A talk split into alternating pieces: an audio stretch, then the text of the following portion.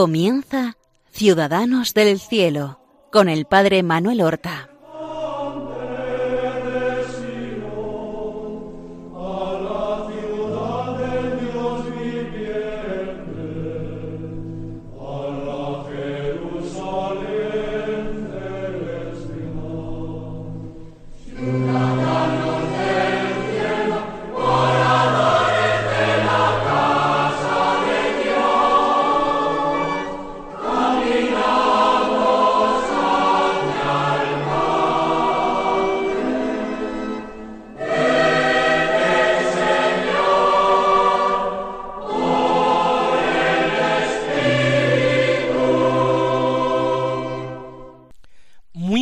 Días, queridos amigos y oyentes de Radio María.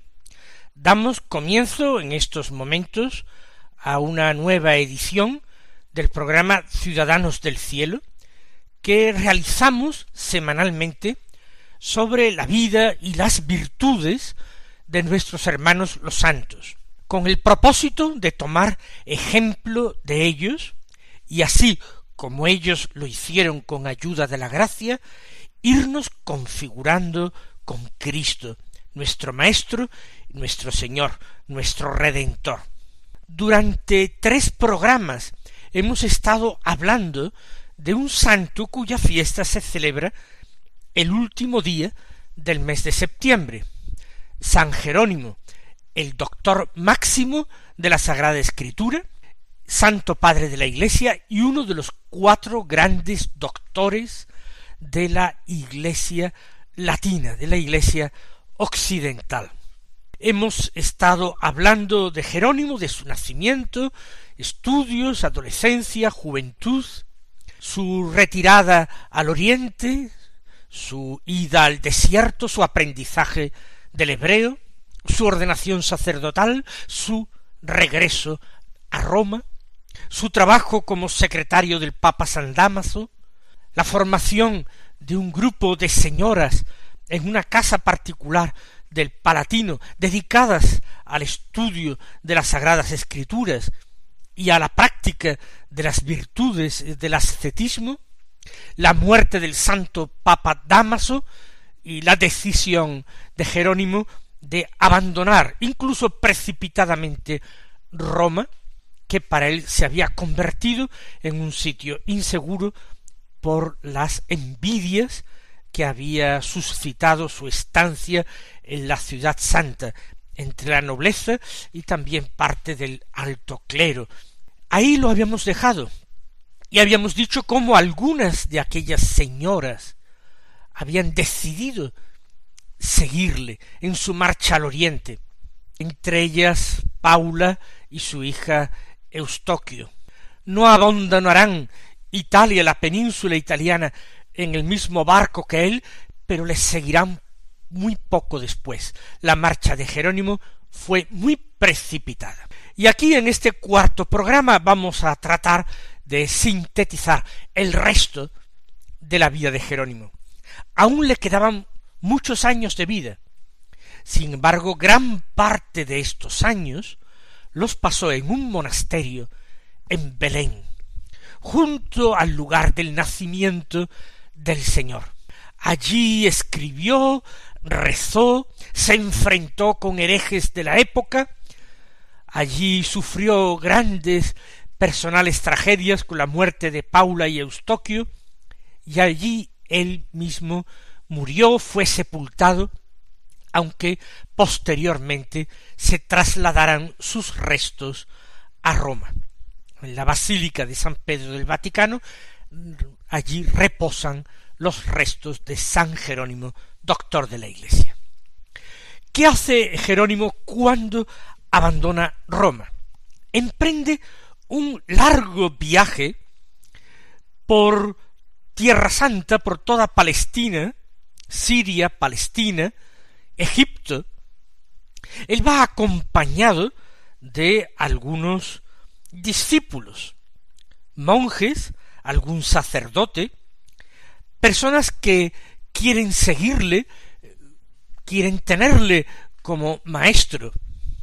Y la finalidad del viaje es por una parte la devoción, es una auténtica peregrinación para visitar tantos lugares bíblicos donde ocurrieron hechos narrados por la Sagrada Escritura, y también un motivo eh, erudito, arqueológico, de investigación, de contraste entre las fuentes escritas y la realidad geográfica. En este viaje no sabemos en qué punto se le unen Paula y Eustoquio. Y Paula y Eustoquio dan muestras de un espíritu de abnegación, de fortaleza y austeridad enormes. Paula era de una nobilísima familia, de la más antigua nobleza romana. Era descendiente de las familias de los escipiones y de los gracos, y también remontaba su linaje hasta el mítico rey griego Agamenón tenía una de las grandes fortunas en Roma, aunque ella por su fe había vivido de una manera muy modesta. La peregrinación le producía un cansancio extraordinario, pero Jerónimo narra cómo ella que estaba acostumbrada a ser trasladada por las calles de Roma en una litera portada por esclavos, ahora bien montaba en un humilde borriquillo, bien caminaba a pie, muy frecuentemente en silencio, abstraída en sus pensamientos, en su oración, otras veces conversando con su hija, con Jerónimo, pero toda su conversación era de Dios y de la Sagrada Escritura. El viaje lo realizan por tierra en su mayor parte.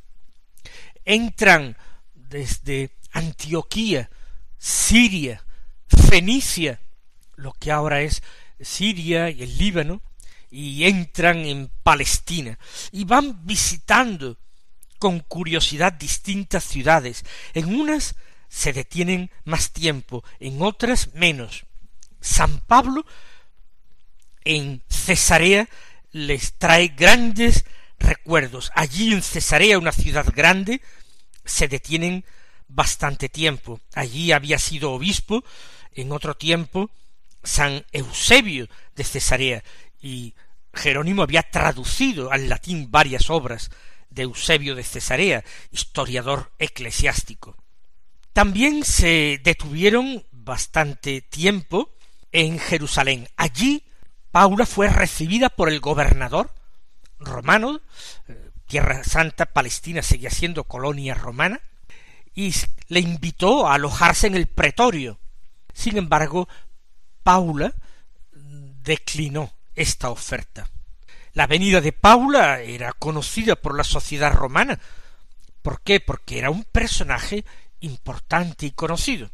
Ella se aloja en una hospedería como tantos otros y distribuye limosna a los pobres de Jerusalén y a los monjes que habitaban allí en la ciudad santa.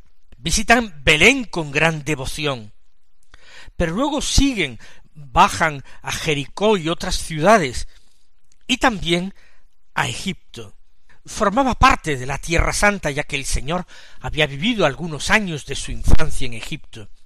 Y en Egipto, como no, visitan Alejandría, la gran metrópoli, que tenía una gran comunidad judía, pero también una importantísima comunidad cristiana. Era famosa la escuela catequética de Alejandría, y allí había sido maestro Orígenes, a quien Jerónimo admiraba, a quien tradujo, aunque luego se apartó de algunos errores de Orígenes. Allí vivía eh, Dídimo el ciego, un hombre extraordinariamente culto, aunque también había incurrido en alguna herejía. El patriarca era el famoso Teófilo. Visitaron seguramente gran parte de la ribera del Nilo y bajaron hasta el Mar Rojo y el Sinaí.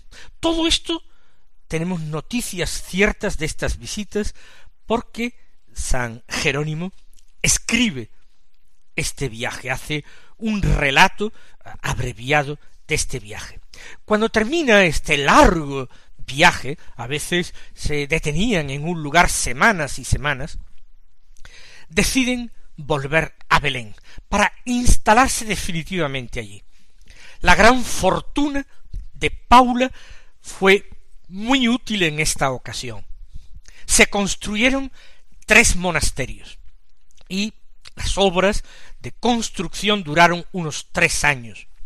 Mientras tanto se alojaban en la ciudad, en Belén, en alojamientos que no eran muy apropiados para llevar adelante una vida monástica. Pero así pacientemente esperaron. Los tres monasterios era uno para hombres, otro para mujeres y otro que era como un anexo del monasterio que era una hospedería. El monasterio de hombres, al frente del cual está Jerónimo, se construye un poco a las afueras de la ciudad. El monasterio de mujeres, al frente del cual se pone Paula, está casi pegado a la basílica y gruta del nacimiento del Señor. Y la hospedería se sitúa en la calle principal de la ciudad de Belén. Jerónimo había escrito que este lugar, la hospedería, era muy importante. Él quería abrir las puertas a acoger a cristianos principalmente que visitaban los santos lugares, y se expresaba diciendo no vaya a ser que de nuevo vengan María y José y Jesús y no tengan sitio en la posada. Hagamos una posada en Belén para acoger a cualquier peregrino como si fuera Cristo. En Belén, Jerónimo se encuentra a sus anchas. Las necesidades materiales están prácticamente resueltas por la fortuna de Paula, que pone todo su capital al servicio de esta obra monástica y, e intelectual. Se vive con austeridad, pero una vida extremadamente em, también intelectual. Son monjes y monjas que cultivan el estudio de la Sagrada Escritura, que llegan a tener una extraordinaria biblioteca, porque a la personal de Jerónimo se van añadiendo nuevas compras, nuevas copias de textos antiguos, se enriquece continuamente esta biblioteca. Y Jerónimo no está ocioso en ningún momento, continuamente, dice un visitante que tiene, lo encontramos escribiendo, leyendo, estudiando, copiando, pensando. Él desde aquí escribe cartas a todo el orbe cristiano.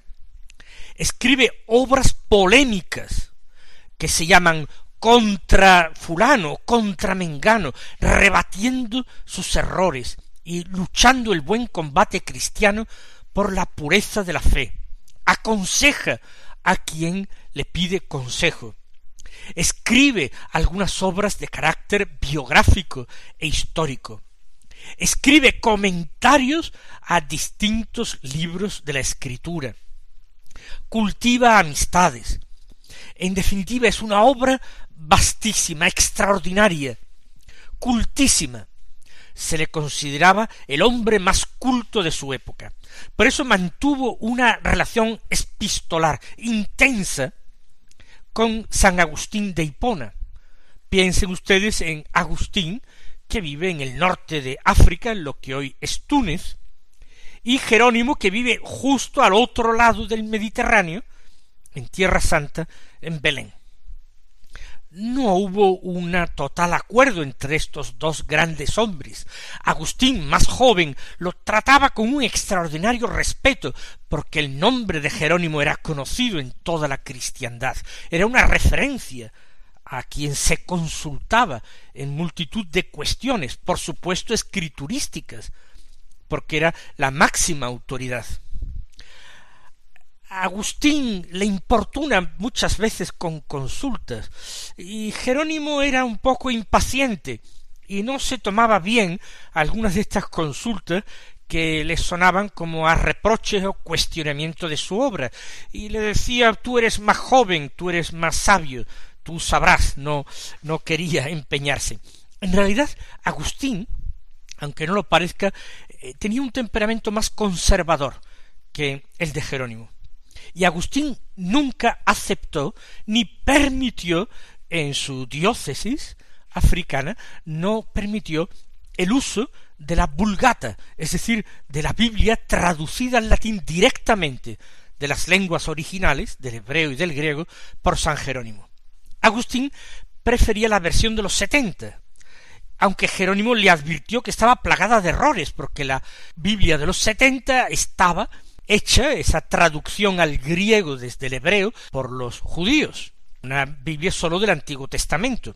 Luego se habían añadido a esta Biblia los textos originales del Nuevo Testamento, que eran griegos. Así todo, Agustín más bien sin condenar lo otro, porque tampoco tenía argumentos, ya que Agustín no conocía el hebreo, pero eh, promovía más bien una reforma, una revisión de los setenta, que también había emprendido Jerónimo, más que la traducción nueva, la vulgata. Vulgata sería llamado posteriormente. También hay distintas polémicas agrias con antiguos amigos y compañeros, como Rufino, el monje Rufino. Pero hay que pensar que Jerónimo, que es un temperamento apasionado, visceral en muchas cosas, lo que tiene por encima de cualquier interés, por encima de cualquier otra cosa, es el bien de la Iglesia, es la pureza de la doctrina, en definitiva es el honor de Dios. Y ahí se lanza, se lanza apasionadamente, a veces utilizando en su dialéctica una batería, a veces parece como de insultos o descalificaciones de su adversario, de su contradictor. A Jerónimo hay que tomarlo como es, y se le representa muchas veces en una leyenda con un león a sus pies al que supuestamente habría quitado una espina de, de su pata y el león se había convertido en amigo suyo y en verdaderamente un, una mascota o animal de compañía. Pero es símbolo de ese carácter leonino de Jerónimo, fuerte y apasionado, como hemos dicho todas estas cosas, todo este tipo de obras, de comentarios a la escritura, de libros biográficos históricos, de, eh, cuestiones eruditas de traducción, de apologías y de polémicas contra eh, distintos personajes, alguno que lo tenía muy cerca, como era el patriarca de Jerusalén. Él escribió un libro contra Juan de Jerusalén, porque lo acusaba de, hereje, o una apología contra los libros de Rufino, que había sido amigo suyo y que era monje, o contra Joviniano, muy famosa esta obra, contra Vigilancio, lucha contra el pelagianismo, escribe una obra interesantísima para conocer a los personajes de la Iglesia antigua, de los hombres ilustres, de Viris Illustribus, por ejemplo, o escribe como hemos dicho, eso, comentarios a muchísimos de los libros de la Sagrada Escritura. Un golpe fuerte en el ánimo del ya anciano Jerónimo fue la muerte de Paula. Él la describe de una manera absolutamente dramática. Dice, ¿quién podrá contar sin lágrimas la muerte de Paula. Enfermó muy gravemente, mejor dicho, se cumplieron sus deseos de abandonarnos a cambio de unirse más estrechamente con el Señor. Y relata cómo fue cuidada en su última enfermedad por su hija Eustoquio con total abnegación, cómo fue decayendo, cómo en su misma agonía transformaba los estertores de la muerte en alabanza a Dios. Escribe, no tardó en cerrar los ojos, como si no quisiera distraerse con nada humano, y en dejar de hablar. Hasta el momento de expirar su alma no hacía otra cosa que repetir con sonido apenas perceptible los mismos versículos y signarse los labios con la cruz. En los últimos momentos, ya sin fuerza para respirar, su alma impaciente por salir del cuerpo supo convertir en alabanzas de Dios los estertores que padecen los mortales al fin de su vida. Y narra el entierro y narra el aspecto del cuerpo de Paula después de su muerte. Su rostro no estaba desfigurado, dice, por la palidez, y aparecía tan digno y sereno que más que muerta daba la impresión de estar dormida. Durante los tres días previos al enterramiento y los siete siguientes fueron alternándose sin intermitencia los salmos, entonados en griego, siríaco y latín. Más tarde, en esto tuvo lugar la muerte de Paula, quiero decir, el año, probablemente en el año 404, en el 26 de enero del 404. Y más tarde, en una fecha que no conocemos exactamente, pero que dejó a Jerónimo tan abatido, que prácticamente no escribió, dejó de escribir, y tampoco en sus obras hay, como de Santa Paula, alusión o descripción de su entierro de Eustoquio, después de la muerte de Eustoquio, solamente hace una referencia a su a, la muerte de Eustoquio que eh, le ha dejado muy entristecido y a sus propios achaques. Allí, como hemos dicho anteriormente, entregó su alma a Dios. Este verdadero león de Cristo. No sabemos tampoco exactamente la fecha. La fecha más tradicional de la muerte de Jerónimo es la del 30 de septiembre del año 420. Pero hay algunos autores modernos quien con buenos criterios piensan que murió, tuvo que morir en torno al año 419.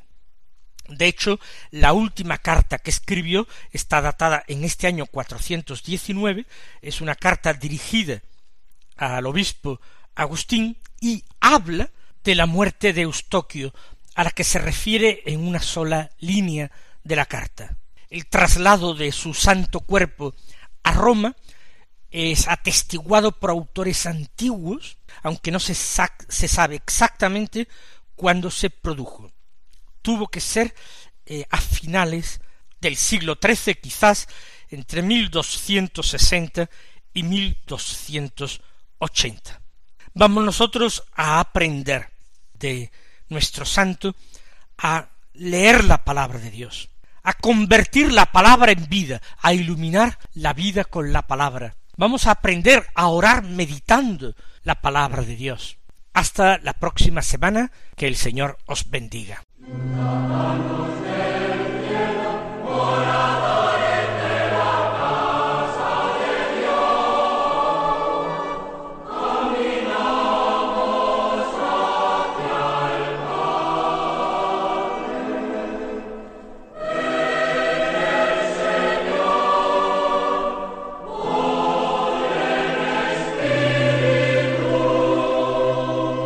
Han escuchado en Radio María Ciudadanos del Cielo con el Padre Manuel Horta.